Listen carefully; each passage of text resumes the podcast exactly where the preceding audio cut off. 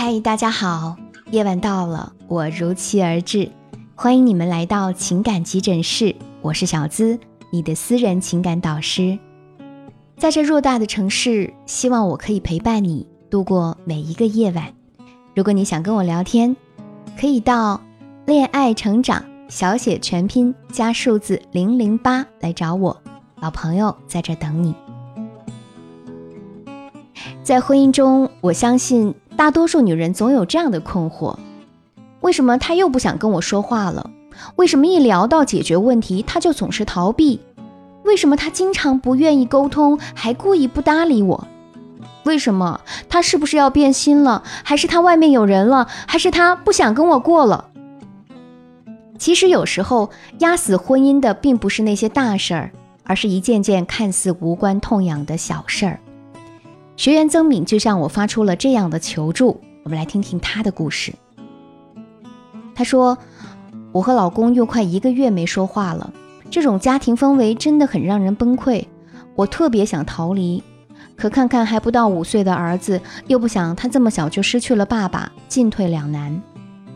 我们最开始认识的时候，他就不怎么喜欢说话。我认为这种男人踏实，没那么多花花肠子，所以就选择了他。”刚结婚的时候相处的还好，除了偶尔吵架时他会一声不吭就出去，其他方面对我和家人都还蛮好的。那时候我觉得爱一个人就应该包容他的小缺点，所以他不理我，那我就去理他呗。毕竟夫妻之间也没有真正的谁输谁赢。可后来我发现，每次发生矛盾，退一步的那个人永远都是我。每次要和好，都是我眼巴巴的过去说好话。每次都是我热烈贴冷屁股，你还对我爱搭不理。这时间长了，我就开始心里不平衡了。我也是爹妈宠大的公主，为什么每次都是我让步？他究竟爱我吗？如果爱的话，怎么舍得让我一次次后退呢？这两年我们之间的关系越来越僵，他不理我，哼，我也不理你，看谁耗得过谁。有时候冷战几天，最长的一次就是现在。马上要冷战一个月了，让他说句软话就那么难吗？这样的婚姻还有继续下去的必要吗？曾敏的故事在我们身边也经常发生，很多人以为这只是男人比较木讷或者不善于解决问题，但意识不到这可能是冷暴力的一种形式。所谓冷暴力，多表现为对伴侣冷淡、轻视、疏远、漠不关心，致使对方精神上和心理上都受到一定的伤害。曾有数据显示，中国夫妻的冲突多以冷暴力形式出现，其中百分之六十五的家庭主要是丈夫不理睬妻子。冷暴力的常见表现形式，小泽老师总结了如下几点，你可以听听看啊，你是否遇到过？如果有相似的问题，可以打在评论区哦。第一，婚姻生活中会停止感情投入，有些人还承担一部分的经济投入，比如吃喝开销，但更多的是不管是经济、孩子还是夫妻感情等方面都拒绝投入，直接断掉了做老公的责任。你跟他说一些家里的事情，他或者装作没听见，或者直接说烦死了，天天都是这些破事儿，我要是能做，要你干嘛？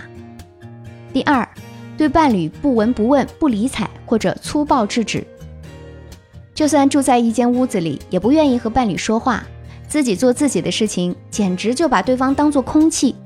你要是多说几句，他就会吼道：“你知道什么？你懂什么？我的事情你少管。”第三，语言上的冷嘲热讽，比如女人问老公：“你怎么又不说话了？”老公回答：“我为什么不说话？你不清楚吗？”又或者，和你这样的人有什么好说的？还有一些啊，经常把负能量传达给伴侣，说一些让对方伤心的话，以图达到自己的某些目的。第四，不愿意面对面交流，经常找各种借口。当老婆一说要解决问题，对方呢就以各种借口晚归，不是加班就是应酬，反正就是不想跟你单聊，能拖多久是多久。你有遇到过相似的问题吗？一段感情如果真的破裂了，反倒没那么可怕，因为结束的同时也预示着新生。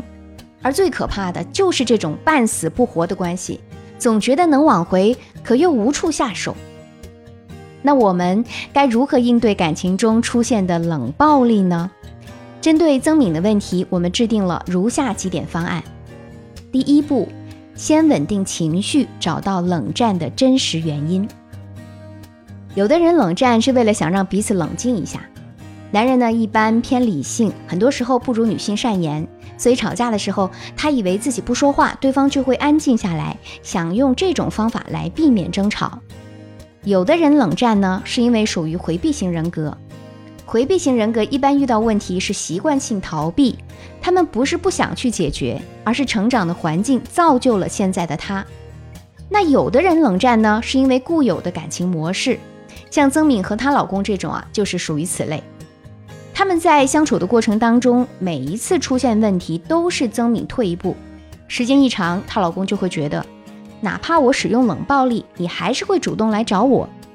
天长日久，就形成了一种固定的模式，他一直在等你开口。好，我们找到原因了，该如何一一解决呢？朋友们，我得提前声明啊，由于时间关系，我讲的技巧可能不是那么适用于每一个人。虽然大家都会经历冷暴力，但是不同的问题去应对，要有不同的解决方法。所以呢，为了不遗漏每个人的问题，我想出了一个办法，那就是你们可以添加我助理分析师的微信。是恋爱成长的小写全拼加数字零零八，把你想说的话、想解决的问题都详细的发过来。等我们认真分析之后，再一步步教你如何去做。有人教，有人带，不用你费心，总归比你一个人胡撞南墙的好，是吧？好，我们回到课堂上来。针对性情不同，我们该如何应对呢？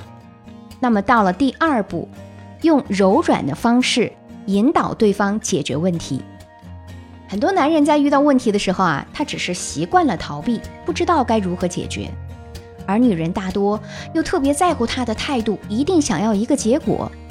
如果你非要逼着他来面对问题，结果就只能适得其反，彻底把他吓跑了。所以我们要引导，而不是去逼迫。比如，他不知道你生气的时候该如何应对。你就可以帮他想一个能够轻松解决的方法，比如亲一下我，或者抱一抱，做个鬼脸都行。